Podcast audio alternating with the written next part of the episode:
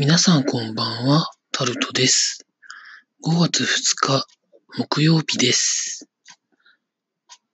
まあ、なんと言いますか、今日は、労働してきました。まあ、明日から、また6日まで休みなんですけれども、労働という日常の方が、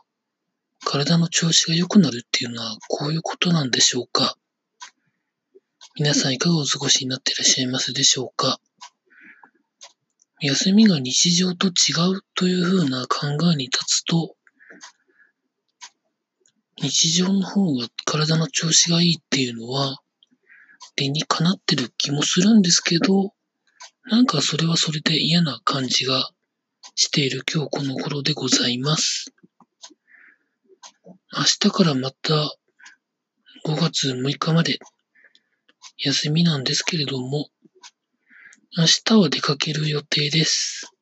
天気予報もいいみたいなので、午前中から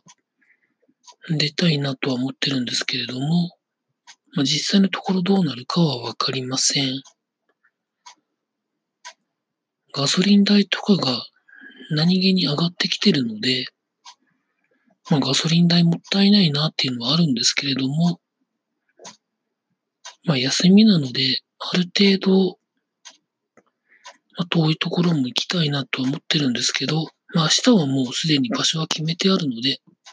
まあ、そこに行きます。皆さん、体の本当調子、休めてるから調子が悪いっていうことが起こってる方いらっしゃるんじゃないんでしょうか。まあそういう時は散歩とか何か体を動かすことをやった方がいいらしいということを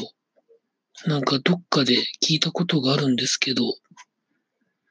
まあ体をある程度動かすことの方が全く動かさないよりはいいんだと思います。なんてことを思いながらですね、あと4日休みたいと思います。以上、タルトでございました。